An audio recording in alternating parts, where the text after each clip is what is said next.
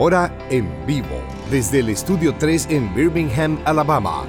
EWTN Radio Católica Mundial presenta Pedro y los Once. Queda con ustedes Pedro Quiles. Bendito y alabado el nombre poderoso del Señor. Bienvenido a este tu programa, Pedro, y los 11 transmitido totalmente en vivo desde los estudios centrales de EWTN Radio Católica Mundial, aquí en Birmingham, Alabama. Para el mundo entero, sabes que estamos contigo todos los lunes a las 4 de la tarde, hora del este, este, 3 de la tarde, hora central, hermanos, hermanas que me escuchan desde ya, te damos los números de teléfonos para que los anotes, para que estés listo, lista para llamar. Aquí nos llamas desde eh, localmente desde los Estados Unidos, Puerto Rico, Canadá. Te puedes comunicar al 1866 398 6377 También lo puedes ver ahí en pantalla. 1866 398-6377. También te comunicas internacionalmente con nosotros. Estos números son libres de costo. 205-271-2976. Repito, 205. 271-2976. Sabes que nos ponemos de acuerdo tú y yo y toda esta radio audiencia para orar por tus peticiones. Sabes que cuando el pueblo de Dios se pone de acuerdo, cosas maravillosas ocurren. Dice el Señor que en su nombre Él todo lo concede, ¿verdad? El Padre lo concede todo en nombre de Jesús. Así que eh, nos puedes llamar también para testimonios, nos llamas para dar gracias a Dios. Así que estas líneas son tuyas.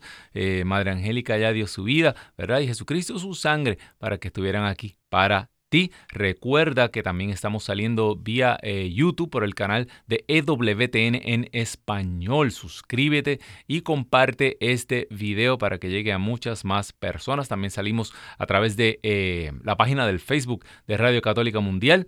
Así que estamos, no hay excusas, no hay pretextos. Para que tú lleves esta evangelización, para que tú ayudes a esas personas que tú conoces que están en necesidad de una palabra de Dios, una palabra real, una palabra divina. Cielo y tierra pasarán. Mire, todo el mundo habla, mucha gente está hablando allá afuera, hay mucho ruido. Al final todo eso pasa, todo eso son modas, todo eso son eh, eh, trending topics, como dicen ahora, ¿verdad? Esas son tendencias, mas la palabra de Dios no pasará. ¿Por qué? Porque es Cristo mismo, el Logos, la palabra personificada. Él no pasa, Él es rey, ¿verdad? Él, está, existe desde antes con Dios y existirá por siempre después. De hecho, eh, ayer estaba, abrí la, la escritura y mire la perla que me salió aquí, eso como que me dio un golpe así. Eh, inmediatamente y es Primera de Corintios, capítulo 15. Quiero que busques Primera de Corintios capítulo 15. El tema es de otra cosa, pero es que, es que esto es algo maravilloso.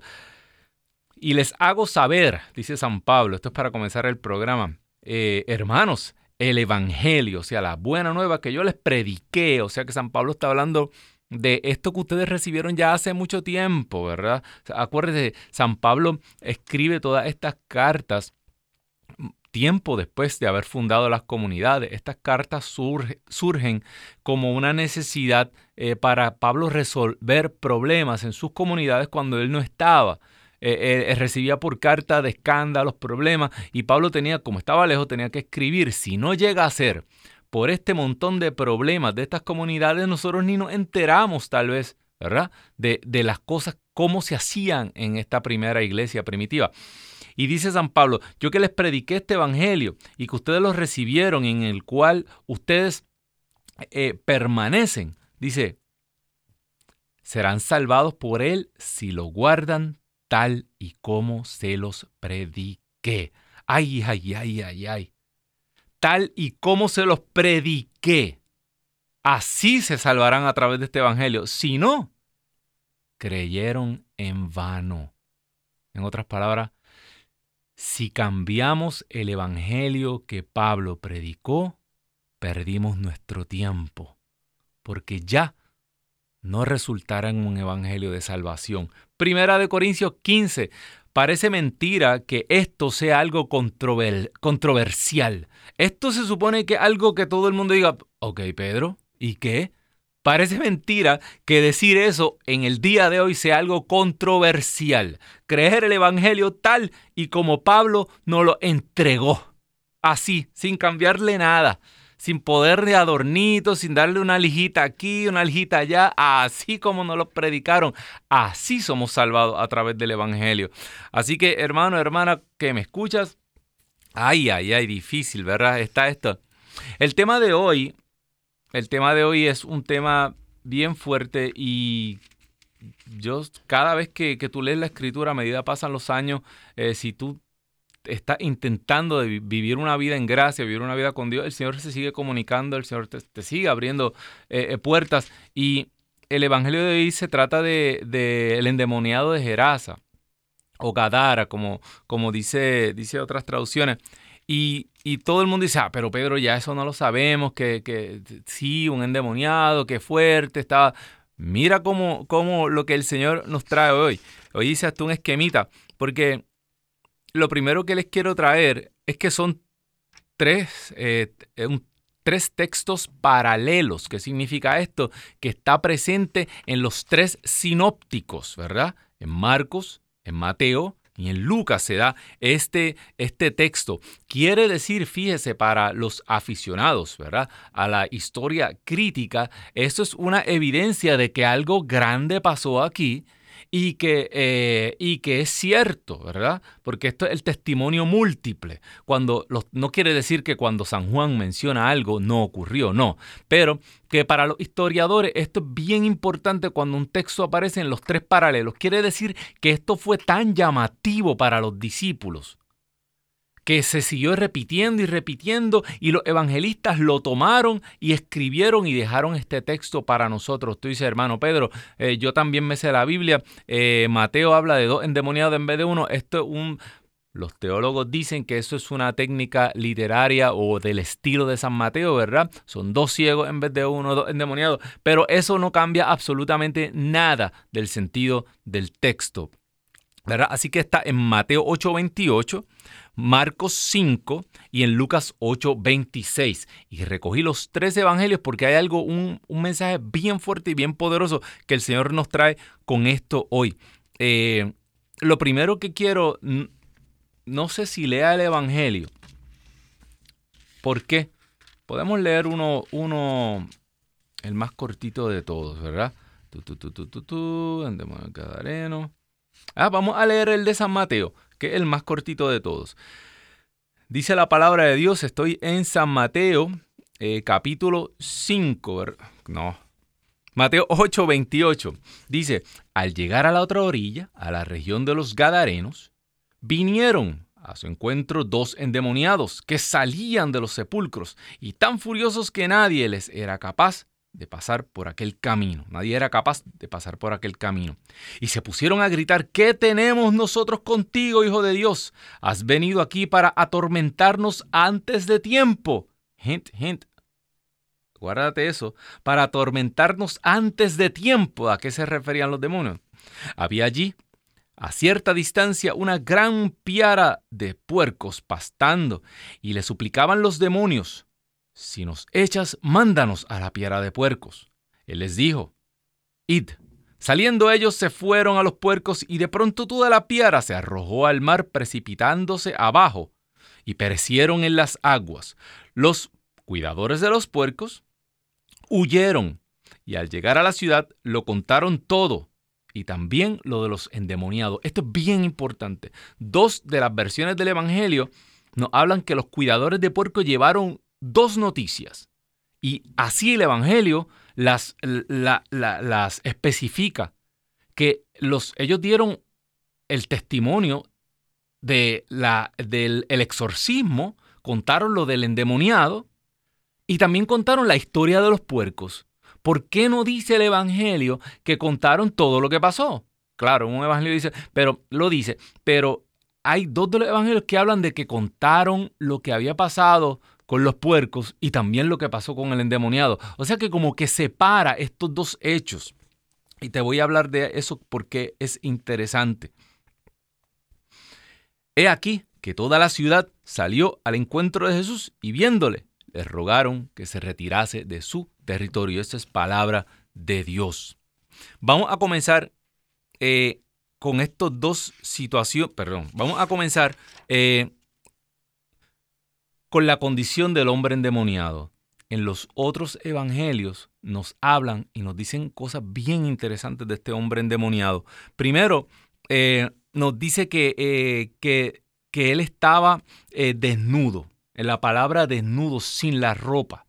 ¿verdad? Eso a la misma vez que implica la pobreza, implica eh, eh, para un oriental estar, estar desnudo. Esto era eh, no tener dignidad. Esta era la humillación más grande que podía recibir una persona eh, eh, que estuviera en esa área en el primer siglo. No es como ahora que la gente anda por ahí, eh, no le importa, no. Por eso a Jesucristo parte del suplicio de la crucifixión era desnudarte y exhibirte desnudo, ¿verdad? Porque esto era una gran humillación. O sea que, mira, vamos allá a, un perfil de esta persona. estaba así, humillado. Dice, dice otro evangelio que estaba sin casa. ¿verdad? Que no dormía en su casa, no estaba en su casa. O sea que esta persona estaba por alguna razón lejos de su familia. Esta condición de endemoniado, este Satanás se había apoderado de esta persona y lo había separado de su familia, le había quitado la dignidad y lo tenía vagando entre los muertos, ¿verdad? Aún vivo, vagando entre los muertos. Estoy mirando. Este, entonces aquí te pone de relieve la condición de la persona. Entonces, lo más curioso de esto es que presentan a toda la gente de, a todos los gadarenos, todo el pueblo, en, en vez de preocuparse por la condición del hombre, solamente se preocupaban por encadenar a este hombre porque molestaba porque era un obstáculo. Les, eh, eh, les molestaba en el negocio de los cerdos. este lugar vivía de este, este era el negocio del lugar, los cerdos.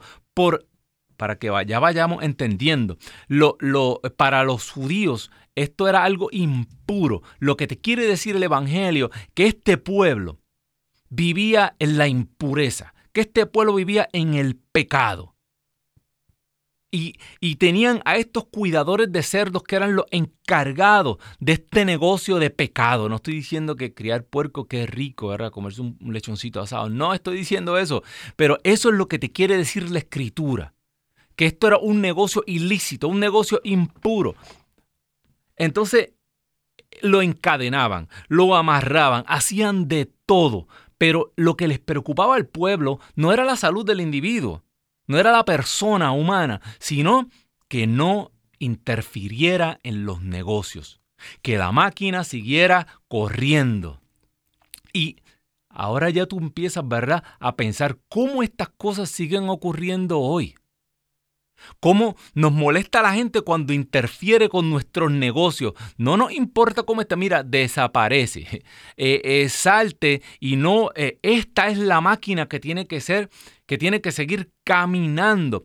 Y fíjate, hasta dentro de la misma iglesia, ¿cuántas veces nosotros con el pretexto de que no, tenemos que cuidar la iglesia, tenemos que salvaguardar la reputación de la iglesia, como que, pero lo que estamos haciendo realmente es tirando el individuo a un lado, e, echando todo debajo de la alfombra, callando todo para que siga, continúe todo esto, para que la maquinaria continúe trabajando, para que yo no me afecte en lo personal, para que mi trabajo no se afecte, para que mi negocio no se afecte, para que mi bienestar, mi comodidad no se afecte. E, esto es mejor callarlo. Esa era la actitud que tenía este pueblo en relación a este endemoniado. lo que le pasaba al endemoniado a ellos no le importaba. O sea que, eh, y así lo anoté aquí. Entonces, vamos a, vamos a dejar eso ahí. Vamos a pasar a otro tema que está aquí bien importante. Fíjate el terror de los demonios. Cómo estos demonios estaban aterrorizados por la presencia de Jesús. Y esto lo vemos a través de toda la escritura. Eh, uno de los textos dice, ¿por qué viene a atormentarnos antes de tiempo? ¿Por qué dice esto? Dice otro de los, otro de los evangelios, ¿por qué vienes a adelantar el tiempo? ¿Por qué vienes a echarnos al lugar de abajo? Fíjate, los demonios lo que están diciendo, los demonios están como que spilling the beans, dice, ¿verdad? Ellos están dándonos una idea bien clara de lo que está pasando aquí. Ellos cuando ven a Jesús y saben que Él es el Dios vivo, eh, eh, hijo del Dios vivo, ¿por qué viene a atormentarnos? Mira el terror, el temor, el temblor de estos demonios, porque ya los demonios saben cuál es su final. Ellos saben que están condenados, ellos saben que van para el infierno. Eh, y ellos lo que quieren es prolongar la estadía aquí con nosotros. ¿Por qué? Porque mientras más tiempo estén aquí, más daño nos pueden hacer. Muchos más seres humanos se pueden llevar al infierno. Muchas personas más pueden perder la salvación. O sea que ya te está hablando aquí de un esquema como Satanás. Dice San Pablo que estos son eh, eh, eh, legiones. Asimismo se identifica aquí legión, concepto romano de la formación de esos ejércitos romanos, ¿verdad? Eran muchos. No sé si eran mil o dos mil. Yo, di un tema de eso alguna vez, pero se me escapa de la mente. Y ellos ya conocen su final. Ellos saben ya para dónde van. Ellos ya han sido juzgados y ellos lo que quieren es prolongar. Porque mientras más tiempo tienen aquí, más oportunidad tienen de arrancarte a ti de la salvación. Por eso, ellos son astutos. Fíjate, ¿por qué son astutos? Ellos tratan de entrar en este juego con Jesús, pero el hecho de que tiemblen, de que se sientan aterrorizados. Eso, eso nos trae, eso nos acuerda de Santiago capítulo 2, cuando dice, los demonios creen y tiemblan. Fíjate, nosotros no temblamos. Y está bien, yo entiendo perfectamente eh, cuando una persona está buscando de Dios, está buscando, eh, eh, confiesa con frecuencia siente que está en gracia de Dios, está haciendo todo lo posible por agradarles, como dice San Juan, eh, eh, y San Pablo decía, mi conciencia no me acusa, eh, y San Juan dice, más si, más si nuestra conciencia nos acusa, abogado tenemos frente al Padre. eso está bien. Y, yo a veces me imagino un, leoncito pequeño, esos cachorritos pequeños jugando con, con, el papá, el papá león, un león feroz, terrible, que ninguno de nosotros quisiera estar cerca de él y como estos cachorritos indefensos, completamente indefensos, le muerden la oreja, le alan la barba lo, y, los leones se quedan como que, ay Dios mío, ¿hasta cuándo tengo que soportar? Pero con ese cariño no le hace nada, más sin embargo, no le hace nada porque esos, esos cachorros saben que ese es su padre. Usted sabe lo que le hacen los leones cuando llegan y no son sus cachorros, ¿verdad? Los matan y se los comen. O sea que la desproporción entre el poder, entre la majestad, entre la grandeza de Dios y nosotros es, tan exagerada que nosotros no podríamos ni, ni, subsistir. Y tú dices, pero hermano Pedro, pero es que la Biblia lo dice. Tú sabes que a mí, a mí me rompió la cabeza. Yo estaba, estaba escuchando una prédica y, y, no, y, y, ese texto, lo tengo aquí anotado, ese texto que, que cuando Jesús dice, en Mateo 10, capítulo 28, cuando Jesús le está hablando a sus discípulos y le dice, eh, no tengan miedo de los que pueden matar el cuerpo. Jesús lo estaba enviando, Jesús le estaba dando ánimo, Jesús le estaba diciendo que iban a tener contrariedades, que lo iban a perseguir, que lo iban a matar, pero le estaba diciendo, no tengan miedo de los que pueden matar el cuerpo. De hecho, en ese pasaje Jesús lo está comparando con pajaritos. Mire, eh, eh, eh, ni un solo pajarito cae en tierra y ustedes valen más que todos esos pajaritos. Y mucha gente dice, ay, qué rico, soy un pajarito, voy a volar con un pajarito. Y la gente empieza a pensar en la libertad de los pajaritos. Y yo hago, no está entendiendo lo que Jesús le está diciendo. Jesús, en ese, en, ese contexto, Jesús está hablando de los pajaritos que estaban enjaulados y que se utilizaban para los sacrificios. Jesús estaba hablándole de los pajaritos que iban a morir. En, en el sistema del templo judío, el sacrificio más pequeño, más económico. El, el, único sacrificio que podían hacer los pobres que no tenían dinero para sacrificar un buey, una oveja, nada grande, no tenían dinero, apenas tenían, eh, era un pajarito. Y Jesús, y Jesús lo que le está diciendo es, ni si, si ni siquiera el sacrificio más pequeñito que puede hacer una persona por su pecado, ni siquiera el sacrificio más pequeño pasa desapercibido ante el Padre. O sea, Dios ve todo, eh, aunque tú no puedes, esas moneditas que echó la viuda, Dios la estaba viendo. Eh, y ustedes valen mucho más que esos pajaritos, pero eso no quita el hecho de que los pajaritos estaban enjaulados sin libertad, igual que los discípulos iban a estar enjaulados y encarcelados luego, y que los iban a sacrificar. O sea que Jesús lo está preparando para dar su vida por el Evangelio. Pero mira lo más fuerte que dice Jesús aquí en este texto. No tengan miedo al, que, al que solo puede matar el cuerpo, sino tengan miedo al que tiene poder para matar el cuerpo y echar el alma al infierno. Y yo siempre en mi mente eh, eh, en mi mente súper positiva y en mi mente de, católico optimista y de que y, en mi mente de que eh, Dios es este abuelito bonachón que lo perdona todo y la misericordia. Yo siempre pensaba que este era el diablo y recientemente me puse a pensar y dije, pero espérate, me puse hasta nervioso dije, pero espérate sí. Primero Jesús le está diciendo a, a los discípulos que no tengan miedo porque él tiene, hasta sus cabellos están contados. O sea que el que decide cuando ustedes viven o mueren, soy yo. Satanás no tiene poder sobre tu vida, sobre tu vida mortal. Tus días están contados y están en la mano de Dios porque Él tiene las llaves de la vida y la muerte. ¿Y sabe qué? Satanás tampoco tiene poder para echar a nadie al infierno. Ay, ay, ay, ay, ay. ¿No? el que tiene las llaves del abismo, de la guiena, el que saca, y e, es Jesucristo. Todo está bajo su poder. Tu alma no puede ser movida para, ni transportada para ningún lado.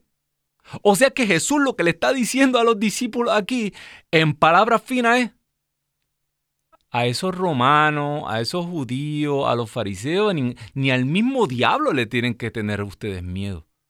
Al que ustedes tienen que temer a mí que soy el que tengo la autoridad. Yo soy el nombre sobre todo nombre. Yo decido, a mí es que me tienen que agradar. Y esto le parecerá una locura a mucha gente, pero es cierto porque esa es la única interpretación que entra en el contexto y yo la busqué. La busqué en los diccionarios bíblicos, la busqué en los comentarios porque eh, eh, Jesús lo que le está diciendo, no papá, a mí es que tienen que temerme. Dice la palabra de Dios, terrible es caer en las manos del Dios vivo. Y esto no se predica así y no se habla así. Y si nosotros comprendiéramos que, eh, que toda la escritura y que todo el evangelio, que, lo que nos está advirtiendo es eso. Toma mi misericordia ahora, no cerréis hoy tu corazón, no hagan como en, eh, como en Meribá, como en Masai en Meribá Ahora toma mi misericordia hoy. Hoy está abierto el océano de misericordia, pero cuando el, dueño de la casa se levante y cierre la puerta, todo en la escritura lo dice una y otra vez. Y, eso nos rompe la cabeza, porque ¿sabe qué? Si nosotros tú, eh, eh, me podrán llamar de muchas maneras. Mucha gente, ah, mira, asustando a la gente. No se habla del demonio. No prediques del infierno. Pero es que yo no decido lo que predico. Si Jesús constantemente vivió una batalla contra los demonios, si tú le sacas los exorcismos y las veces que Jesús habló del infierno, y sacas las veces en que Jesús nos dijo, conviértanse, el reino de Dios se acerca, ¿Cuál es la, eh, cuál es la prisa por evangelizar? ¿Por qué eh, eh, dar vidas completas? ¿Por qué personas dar su vida en martirio si no fuera porque llevar el evangelio es una cosa de vida o muerte? para el alma de las personas que van a recibir este evangelio o lo van a rechazar. Id y llevad este, a, toda la creación, ¿verdad? Esa es la gran encomienda. Y aquí nos damos cuenta de lo que dice Santiago. Los demonios tiemblan porque saben que el que está frente de ellos tiene el poder para echarlo inmediatamente al infierno. Y nosotros no temblamos. Tú sabes que ah, e, estamos en tiempos donde, donde se está organizando un, un, reavivamiento eucarístico, ¿verdad? ¿Tú sabes la mejor manera de, reavivar eh, la fe en la Eucaristía? Saber quién está al frente. Saber que el que está ahí, bajo la especie del pan y el vino, es Jesucristo, el Rey del universo. En toda su majestad, en todo su poderío, y caeríamos todos de rodillas. Si estuviéramos realmente conscientes del que está allá al frente, el yo soy, toda rodilla se doblaría y toda lengua proclamaría que Él es Señor. Pero hemos perdido el temor. Dice San Pablo, procuren su salvación en Filipenses con temor y temblor. Entonces, ¿sabes qué? Hemos malinterpretado por un millón de razones Hemos malinterpretado todo este mensaje de la misericordia y lo hemos sacado completamente de contexto. La misericordia está aquí y está dispuesta a cubrir todo pecado. Pero va a llegar el momento en que esa, esa puerta se va a cerrar. Y cada día, mire, ¿cuántas personas usted escucha allá afuera con autoridad decir que, que, que eh, Mire, yo escucho, y esto me lo enseñaron a mí en el seminario. No, eh, eh, es bien difícil pecar.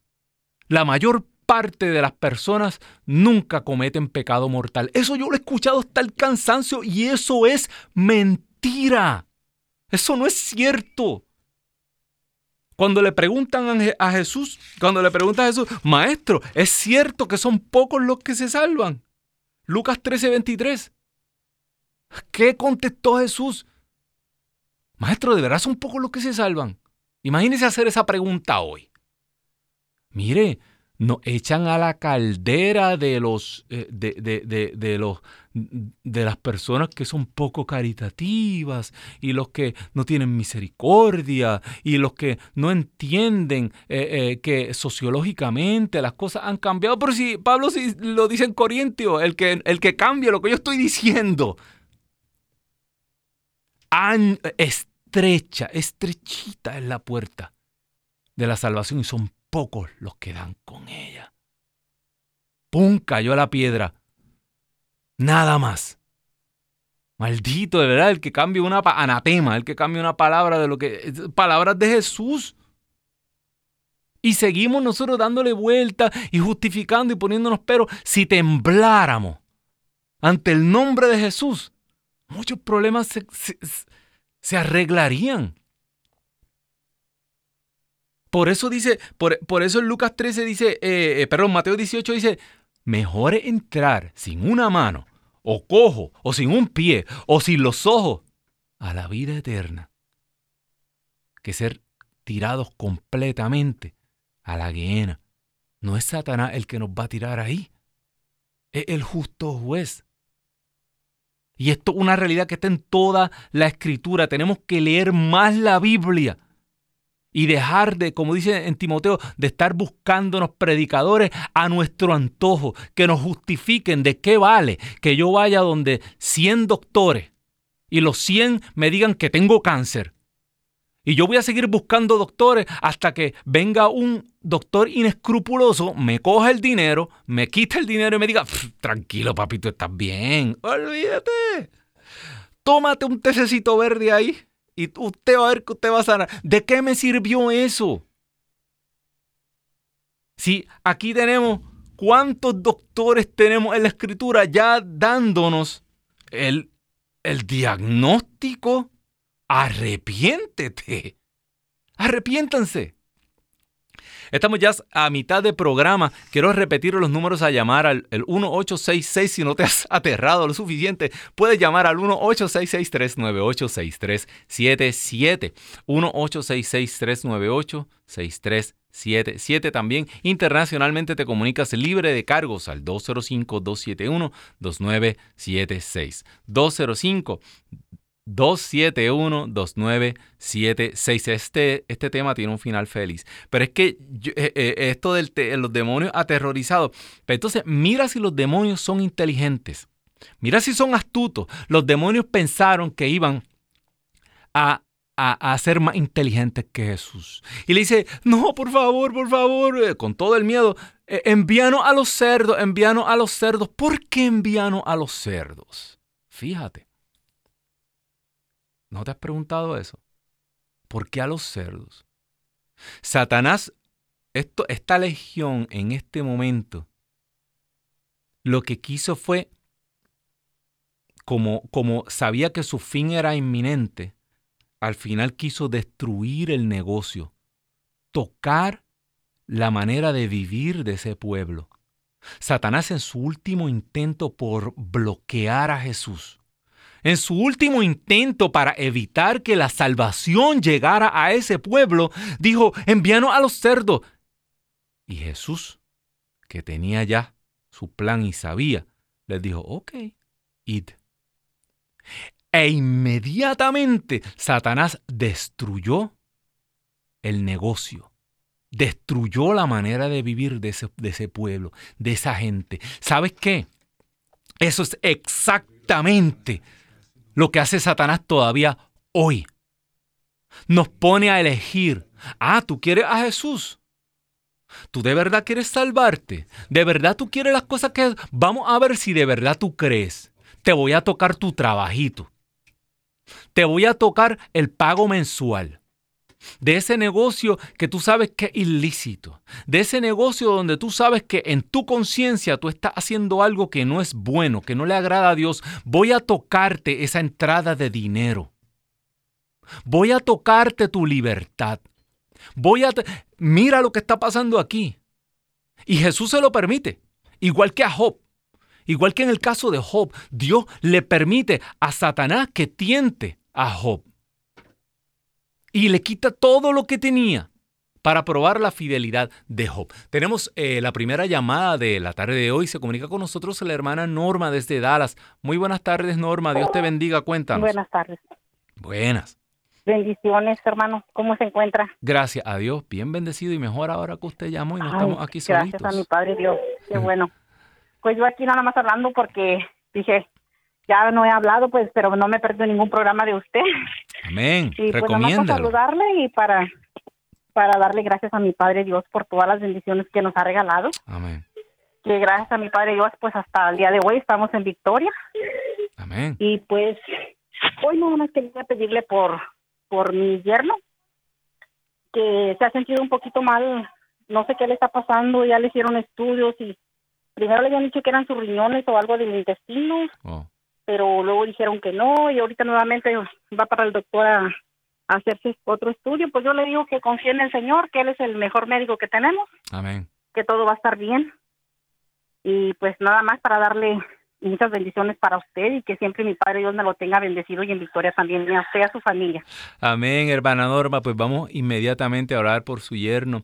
Eh, escuché a un hermano que hace unos días hizo una llamada y, y estaba hablando de cómo cómo él confiaba absolutamente en Dios y él, y él le dijo a su doctor, eh, eh, en el Dios que yo creo, ¿verdad? Y usted hacen tremenda combinación. Así que yo voy a poner mi fe en, el, en ese Dios grande y poderoso para que opere en, en esos, a través de esos doctores. Así que vamos a pedir nosotros lo mismo, me encantó eso. Señor, te damos gracias primeramente por la vida de la hermana Norma, por toda su familia. También unimos a la acción de gracias de tantas personas que están aquí con nosotros hoy. Que la vida les sonríe, que hoy lunes se han podido levantar, que Dios nos ha dado un respiro más de vida. Te damos gracias Señor por la vida de nuestros hijos, porque nos das tiempo. El regalo más grande que tú nos das es tiempo. Y para el pecador el regalo más hermoso que Dios le da día a día es tiempo. El que todavía tenga un día más para arrepentirse, para volver su camino, el que la puerta no se haya cerrado hoy para esa persona y tenga una oportunidad. Te damos gracias, Señor. Te pedimos de manera especial por el yerno de Norma. Mira que él no sabe lo que tiene. Señor, sopla rúa de Dios en este momento. Tú conoces cada célula, tú conoces cada órgano, tú sabes lo que él tiene. Lleva las manos de estos doctores, lleva, Señor, este diagnóstico para que ellos puedan saber lo que tiene y que tú, Señor, haga un milagro grande. Primeramente, quítale el miedo porque Él ponga su confianza en ti, porque tú eres la salud de los enfermos. Sopla rúa de Dios sobre todos los pacientes renales, pacientes de los riñones, pacientes de los intestinos, personas que, que, tal vez tengan cáncer de colon, personas que están sintiéndose mal y que están asustados, no se atreven a ir al médico, que no tengan miedo. Sopla rúa de Dios y que puedan levantar su cabeza en la tarde de hoy y decir yo, yo soy hijo de un Dios grande, de un Padre bueno, de un Padre que es un juez justo y que ve mi nerviosismo, que ve mi tristeza, que ve mi preocupación. Mira, Señor, que tengo mis hijos jóvenes todavía. Mira que mis hijos me necesitan todavía. Tal vez tú eres el proveedor de tu casa. Tal vez tú, madre que me escucha, eres la proveedora de tu casa. Sopla rúa de Dios y llena de salud estas manos, estos cuerpos, para que podamos glorificarte, para que podamos decirle al mundo entero que por tus llagas hemos sido sanados. Gracias Señor. Gracias Señor, te lo pedimos por la intercesión de el arca de la nueva y definitiva alianza, por la intercesión de María Santísima, porque tú Señor eres Rey por los siglos de los siglos. Amén, amén y amén. Gracias Señor. Eh, bueno, eh, estábamos hablando de cómo eh, somos probados. Somos probados. y honestamente estamos viviendo tiempos difíciles. Mira, si yo te dijera hace cinco años, seis años, eh, que, que eh, eso que dice el Apocalipsis, fíjate, cómo el Apocalipsis habla de la marca de la bestia o de la marca del anticristo. Y específicamente nos dice que el que esté, el que no esté marcado, no va a poder comprar ni vender. Y ¿Por qué dice eso? Eh, ¿Qué estaba viendo Juan? ¿Qué estaba viendo eh, el profeta? ¿Qué él vio en el futuro? Que no se podía comprar y vender, que éramos sacados, éramos retirados de la sociedad, éramos apartados de la sociedad como si fuéramos unos leprosos si tú no aceptabas esta marca. Si, si yo, si tú me preguntas a mí hace 5 o 6 años, yo digo, ah, bro, esto es bien difícil eh, con lo que hemos progresado, ¿verdad? Con estas repúblicas que tenemos ahora, repúblicas constitucionales y distintas democracias, es bien difícil, ¿verdad? Eh, que venga eh, una especie de, comunismo global, ¿verdad? Y, nos fuercen a nosotros a algo, es bien difícil. Hmm. Eh, eso ahora mismo, todo el que tenga los ojos y los oídos bien abiertos sabe que eso es bien fácil, porque lo vivimos. Hace poco tiempo, el, eh, eh, los gobiernos globales nos trataron de imponer algo a la mala y nos quitaron nuestros trabajos. Nos separaron de la sociedad. No podíamos comprar ni vender. Así de fácil. Esto no es una locura. Esto no son teorías de conspiración. Esto es posible. Y cuando a ti te dicen, mire, yo conozco personas que, que aceptaron lo que el gobierno les estaba obligando en contra de su conciencia porque querían salir a comer en restaurantes y no querían sentirse apartados socialmente. Y, y, pues, y ni siquiera lo amenazaron con su trabajo. Otros sí lo amenazaron con su trabajo. Y cuando te dicen tu trabajo, oh Jesús, tú quieres ser liberado, tú quieres, este, eh, ¿tú quieres realmente eh, eh, honrar a Dios, ahí es que uno hace, eso pasó aquí en Gadara. Por eso es que yo te estaba explicando que los cuidadores de cerdos llevaron dos noticias. Y, ellos fueron donde la gente dice, bueno, tengo una noticia y una mala noticia. Yo me lo imagino. Eh, ¿Cuál es la buena? La buena. ¿Se acuerdan el loco ese que andaba causando destrozo? Mire, Jesús de Nazaret vino y lo curó. El tipo está bien. Le devolvieron la dignidad. Lo, eh, eh, ahora está vestido, no anda desnudo. Y dice San Lucas que estaba a los pies de Jesús. Acuérdate de ese detalle bien importante. A los pies de Jesús es la posición del discípulo. Los discípulos se colocaban a los pies de los maestros, igual que María, la hermana de Marta. A los pies de Jesús significa que se hizo discípulo de Jesús. Y el pueblo me imagino que se alegró. ¡Wow! De verdad. Ahora les doy la mala noticia. ¿Se acuerdan los lechoncitos? Ya no están. Perdimos, perdimos la piara. Nuestro negocio se va a venir abajo. Este Jesús va a acabar con la platita. La manera impura que tenemos aquí de vivir y que nosotros justificamos, eh, pero es que necesito trabajar, es que, pero ¿qué voy a hacer? Es que mis hijos están pequeños, ¿qué voy a hacer? Eh, todas esas justificaciones son las mismas que se hicieron los gadarenos. ¿Y qué escogieron? ¿Sabes qué? Por favor, Señor, vete. Vete de este lugar. Todo estaba bien hasta que, hasta que lo que tú hiciste dañó nuestro porvenir, dañó nuestra comodidad temporal. Aquí es donde viene la palabra de Jesús. No le tengan miedo al que les puede quitar su comodidad temporal.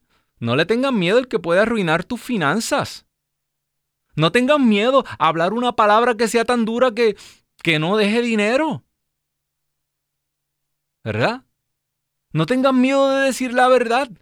Estuve viendo un documental este, este fin de semana. No puedo, no, lo voy a promocionar porque el tema es bien delicado, pero él es un científico que estaba en una sociedad científica, eh, estaba en un, tenía un trabajo muy importante en una institución y él se dio cuenta de que estaban encubriendo algo bien grande y bien deshonesto y él trató y trató y trató. De hecho, él hasta, hasta fundó una, como si fuera una especie de periódico clandestino para poder divulgar esta información, pero llegó el día en que había unas vistas públicas y no había quien testificara. Y él cuenta que, él llevaba años ya luchando con su conciencia, porque él sabía que lo que estaba haciendo estaba malo y que era un crimen gigantesco lo que estaba haciendo esa gran institución muy poderosa.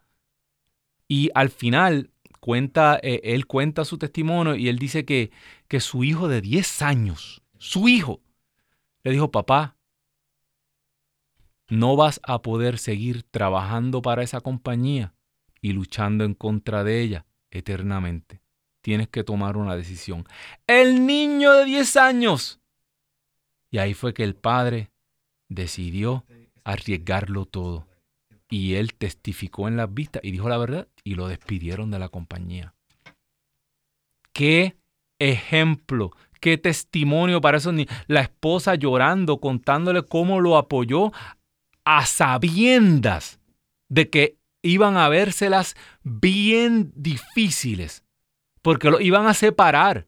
Lo iban, eres un leproso ya, ya eres un esto, un lo otro, te van a desacreditar, te van a ridiculizar, se van a burlar de ti, pero así mismo dice la escritura. Bienaventurados, ¿verdad? Dichosos ustedes, a quienes lo ridiculicen, a quienes lo insulten por mi causa porque grande será su recompensa en el cielo. Tenemos otra llamada, se comunica con nosotros desde Idaho, el hermano Octavio. Octavio, muy buenas tardes, Dios te bendiga, cuéntanos. Buenas tardes, hermano Pedrito, ¿cómo estás? Gracias a Dios, muy bendecido aquí eh, eh, y tratando de que, de que, de que todo aquí se nos cuele, aunque sea una palabrita, una letrita de esta, así como la dijo San Pablo. Cuéntanos. Oh, no, no está bien. Mira, este, yo no hablo, también hablo a ver si puedes orar por, por, especialmente un poco por mí, porque fíjate que yo desde chiquillo, eh, no sé qué me pasa o me pasa, pero yo siempre tengo como un miedo a, una, a estar solo, a una soledad. Sí. Que inclusive yo he hecho retiros, Pedro. Yo he hecho retiros, pero que te iba a decir, pero en veces me da como miedo ir a los retiros porque ya ves que en veces cuando oran y en vez la gente en veces empieza a hablar en lenguas o muchas veces cae en retiro la gente no sé, pero me entra como un miedo que en veces ha habido muchos retiros bonitos y en vez yo me detengo de ir a esos retiros que quiero ir, pero me da como miedo, tengo un miedo en vez que oran en lenguas así. Te, te, entonces, te hago una pregunta, Octavio. Tengo, y no nomás en los retiros, eh, tengo hasta miedo que si estoy enfermo de, de una enfermedad o me siento mal, hasta tengo miedo de ir a un hospital porque tengo miedo de una inyección, tengo miedo de... Sí, de lo que estábamos hablando. No, mira, mira, Octavio, eh, una pregunta, cuando tú dices que te da miedo a estar solo, eh, ¿tú hablas de, de, la soledad o es normal que, que todo el mundo pasa por periodos en la vida donde experimenta soledad y esto no es malo, Jesús experimentó soledad, fue parte de, su cruz y es, y, es, parte de nuestra condición humana. O, te refieres a estar sin pareja? No, no, yo estoy casado. ¿Estás tengo casado? 24 años de casado eh, por la iglesia, tengo mis hijos, tengo todo, yo estoy casado. Bendito sea Dios, casado por la iglesia, todo bien. sí, sí, sí, todo estoy bien por la iglesia, yo voy a la iglesia, yo comulgo, yo me, yo me, cada dos, tres meses yo este, me confieso, yo estoy bien en la iglesia. Mira, mira, Octavio. Estoy bien, bien al corriente. El, el, el, de eso estábamos hablando. El, cuando Jesús le dice a sus discípulos, no tengan miedo al que puede, al que mata el cuerpo, eh, ténganle miedo al juicio, ténganle miedo a estar, eh, a no estar en gracia, ténganle miedo al pecado mortal que al final nos va a condenar en un juicio. Eh, si tú estás hasta donde tú sabes, en gracia de Dios, si tú recibes los sacramentos, pues ya el amor de Dios es mucho más grande. Dice San Juan, el, el amor echa fuera el temor. Este, estos son ansiedades, estos son cosas naturales, esto, esto nos pasa a todos, eh, a mí especialmente en las noches.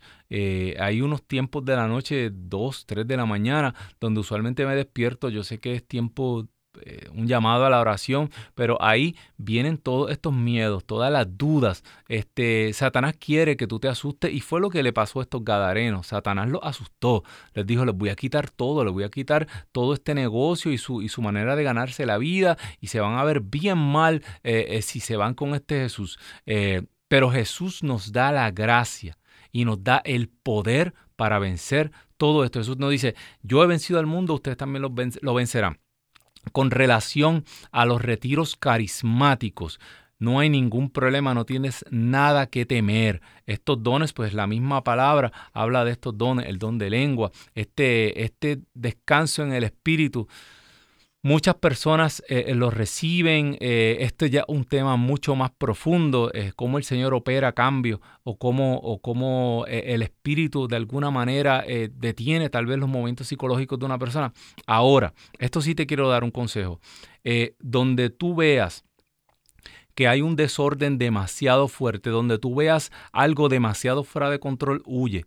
Huye porque, acuérdate, eh, Satanás puede imitar todas estas manifestaciones exteriores. ¿Entiendes? Satanás lo que no puede hacer es transformar el corazón del ser humano. Entonces, eh, hay muchos retiros, hay muchos movimientos, hay muchas personas que, son unos retiros organizados donde se, dan manifestaciones carismáticas. No hay que tener miedo a nada. ¿Por qué? Porque Dios no obliga a nadie. Y, eh, y tú puedes estar viendo una persona con unas manifestaciones espirituales grandísimas, ¿verdad? Y al final una persona que en medio de la proclamación de la palabra se le sale una sola lagrimita.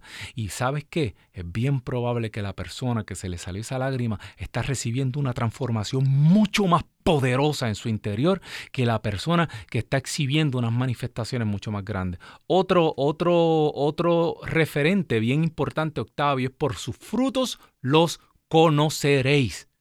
Jesús ya sabía que venían tiempos de confusión. Jesús ya sabía que venían maestros engañadores porque el pueblo de Dios ha trabajado toda la vida con falsos profetas. Y estos falsos profetas, no se equivoquen, mis hermanos, mis hermanas, tienen poder. Lo que pasa que no es poder de Dios. Y se dan estas manifestaciones. Y en muchas otras culturas, incluso otras religiones, se dan este tipo de manifestaciones carismáticas. Y no es el Espíritu Santo, no es el Espíritu de Dios. Satanás es el imitador, el falsificador por excelencia. Por eso es bien importante que donde tú vayas a procurar estos retiros, tú veas los frutos del Espíritu Santo. Vea las los cambios en las personas, los testimonios, donde tú veas que hay muchas manifestaciones del Espíritu, pero lo que hay ahí es un bacanal donde tú veas que el Espíritu Santo no pasa de la cintura hacia abajo y se mantiene arriba, pero ahí lo que hay es un desorden de, inmoralidad sexual, donde la gente sigue eh, eh, con las mismas manifestaciones y las mismas manifestaciones, pero siguen siendo las mismas personas por años y años, y, el Espíritu Santo no es que no es de Dios. Huye, corre, no, no camines, corre de esos lugares, ¿ok? Busca lugares donde tú puedas ver los frutos de los frutos del Espíritu Santo manifestarse y eso te los da San Pablo. Amén. Así que no tengas miedo, vamos a orar. Vamos a orar, estamos ya a la, eh, a I 51. Eh, voy a acabar este tema, voy a hacer una, oración más general porque quiero que te quedes con que eh, a pesar de que Satanás se jugó la última carta y quiso destruir a ese pueblo y dejarlo en la oscuridad y Satanás logró asustarlos de tal manera que ese mismo pueblo expulsó a Jesús. Jesús tenía la última carta y la última palabra. ¿Qué hizo Jesús? Su discípulo que se quería ir con él le dijo, no, tú te quedas aquí. Jesús le pasa esa responsabilidad a su discípulo, que era el que ahora iba a predicar la palabra y a llevar el Evangelio. Jesús no abandonó a los gerasenos. Jesús no abandonó a esos cuidadores de puercos. Jesús les dejó un predicador para que llevara sus palabras con poder. Ve y cuéntale a todos lo que ha pasado contigo, la misericordia que yo he tenido contigo. Amén. Así que el Señor no abandona a nadie, pero el Señor te utiliza a ti y a mí, bendito Dios. Así que Señor, cerrando este programa, Señor, queremos sobre todas las cosas Pedir que tú sobles sobre nosotros tu espíritu para que nos quites el miedo. Yo creo que el tema de hoy era ese el miedo. Ese miedo que nos paraliza. Ese miedo que nos hace pensar que no vamos a poder sobrevivir, que no vamos a llegar al mañana. Ese miedo que nos hace pensar que este cáncer va a ser mi final, que esta enfermedad, que este diagnóstico no. Sopla la rueda de Dios y echa fuera todo miedo en este momento. Que podamos, Señor, abrazarnos a tus pies. Que podamos, Señor, agarrar con toda nuestra fuerza ese fleco de tu manto, ese borde de tu manto, sabiendo que un poder sale de él. Sopla, Rúa de Dios. Llévate todo miedo, que podamos abrir nuestros ojos y saber que algún día te, te contemplaremos cara a cara y que ya nada, ningún poder podrá separarnos de tu amor. Ninguna criatura en el cielo o en la tierra, ninguna circunstancia, ninguna enfermedad, ningún diagnóstico, ninguna epidemia, nada que ocurra, si sea mañana, si sean dos meses, nada de lo que va a ocurrir va a poder infundir miedo o al menos un miedo que no vamos a vencer. En el nombre poderoso de Jesús y por la intercesión del Inmaculado Corazón de María. Amén, amén y amén. Que Dios me los bendiga. Comparte este programa. Busca las citas y envíaselo al que lo necesita. Chao.